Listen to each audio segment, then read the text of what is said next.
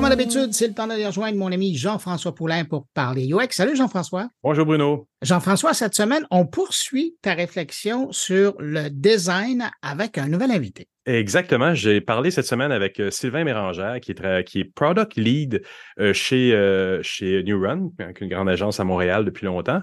Et ben oui, ça fait la suite un peu de ce qu'on a discuté la, la, semaine dernière. on a eu des, bons échos. Je pense ouais. Content de cette entrevue-là. Parce qu'on revient sur les fondamentaux un peu de ce que c'est le design et, l'évolution du terme, mais des termes dans notre métier aussi. Et puis depuis un an ou deux, on voit le, terme product designer, product owner aussi apparaître. Et je trouve ça intéressant parce que ça donne un peu l'impression que le numérique évolue vers quelque chose qui est plus produit. Puis quand on dit produit, ça, ça, nous éloigne un peu de dire, ben, OK, on est en train de faire un site, une application, et à partir du moment où on le met en ligne, il n'existe plus, on s'en occupe plus. Alors que le produit amène un peu la notion de dire, ben, en fait, on commence un, projet, et le produit commence à vivre à partir du moment où on l'a publié en ligne. Ben, écoute, c'est presque l'approche bêta, tu sais, un produit évolutif. Oui. Évidemment, c'est pas bon dans tous les domaines, mais quand on parle de production numérique, ça, ça va parfaitement à l'environnement. Oui, puis si on le compare à la production d'un livre, par exemple, ou d'un produit euh, physique, euh, matériel, que quand on le lance dans les magasins, on peut plus y toucher. C'est final, c'est on revisera la prochaine version dans deux ans. Un produit numérique vit il y a des commentaires et on va le voir de plus en plus avec les produits qui sont euh, euh, euh un peu nourris par l'intelligence artificielle, ben ils sont très vivants. Donc il faut être très à l'écoute de ce qui se passe avec notre, notre, enfant littéralement qui est en ligne et voir comment on le fait évoluer avec des équipes de production et tout ça. Ça, ça commence à être plus là. Il y a évidemment des entreprises, des organisations qui connaissent bien ce phénomène-là, mais il y en a d'autres qui continuent à mettre des gros produits en ligne, mais d'avoir des équipes très minimum pour s'en occuper après.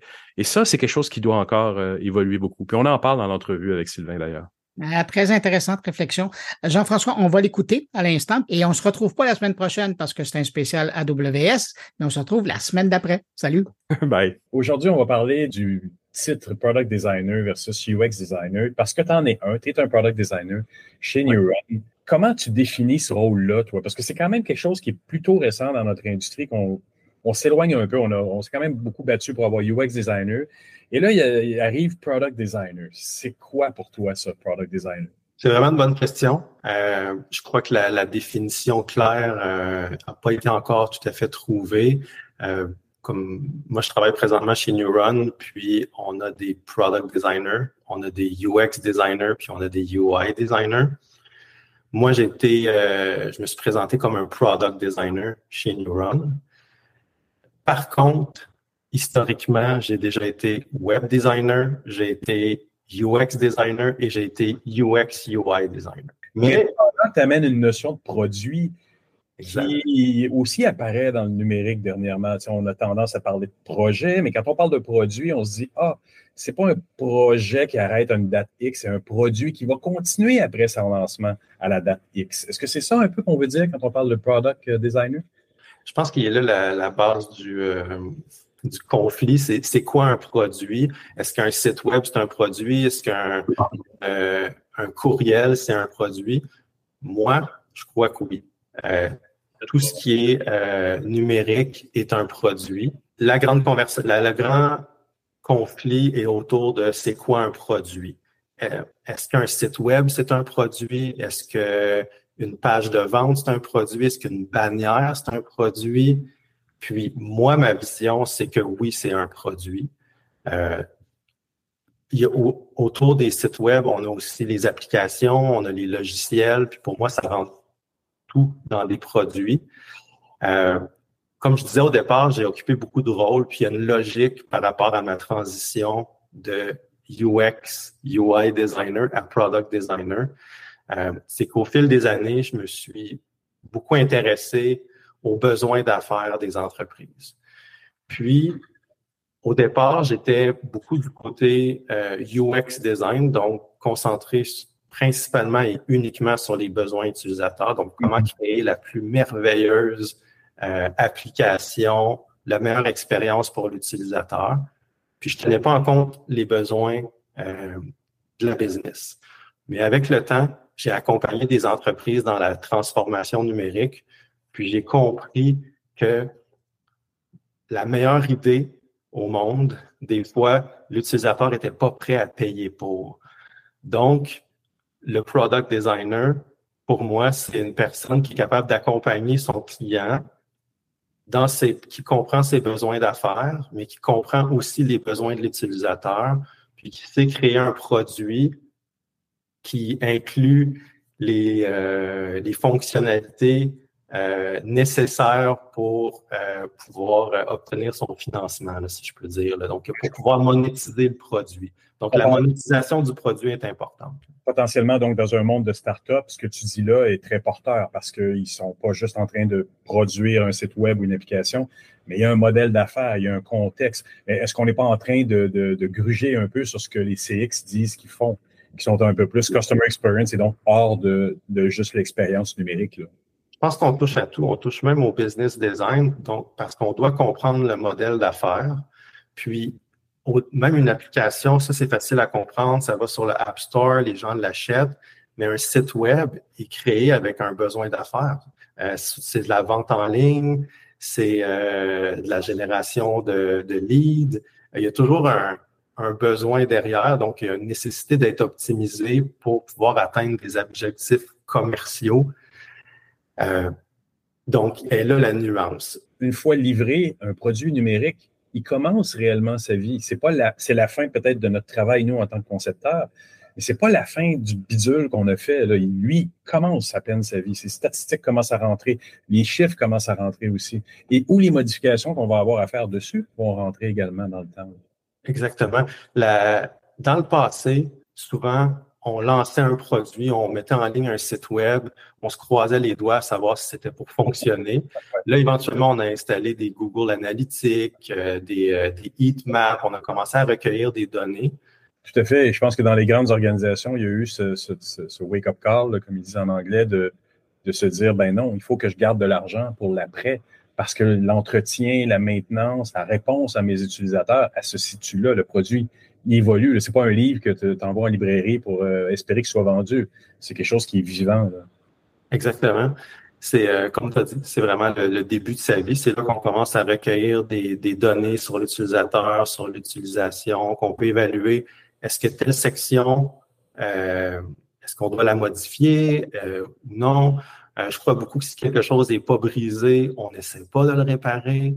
Donc, il y a beaucoup de. Le product designer aussi, c'est mettre ses, ses, intérêts de designer, donc de, de, visuel, de côté pour les, le bien de.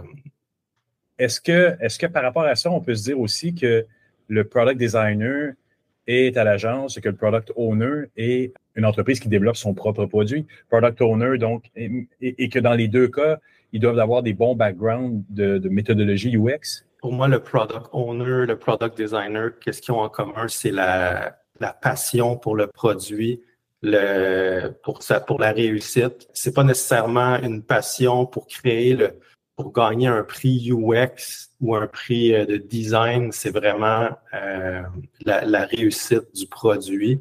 C'est une implication qui va euh, au-delà de ses intérêts personnels, qui va vraiment euh, dans la, la dans la, la réussite euh, des besoins d'affaires.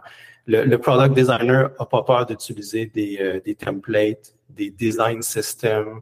Il va trouver les, les, les, astuces pour pouvoir comme mettre en ligne un produit le plus rapidement possible puis pouvoir le mettre entre les mains des utilisateurs. Exact. Mais j'aime bien ce que tu dis par rapport au fait qu'un euh, UX designer ou un product designer n'a pas peur d'aller chercher des design systems. Pour ceux qui connaissent ça, on s'entend, c'est beaucoup de choses sont déjà faites là-dedans, mais en même temps, on sait qu'on se rapproche beaucoup de nos développeurs.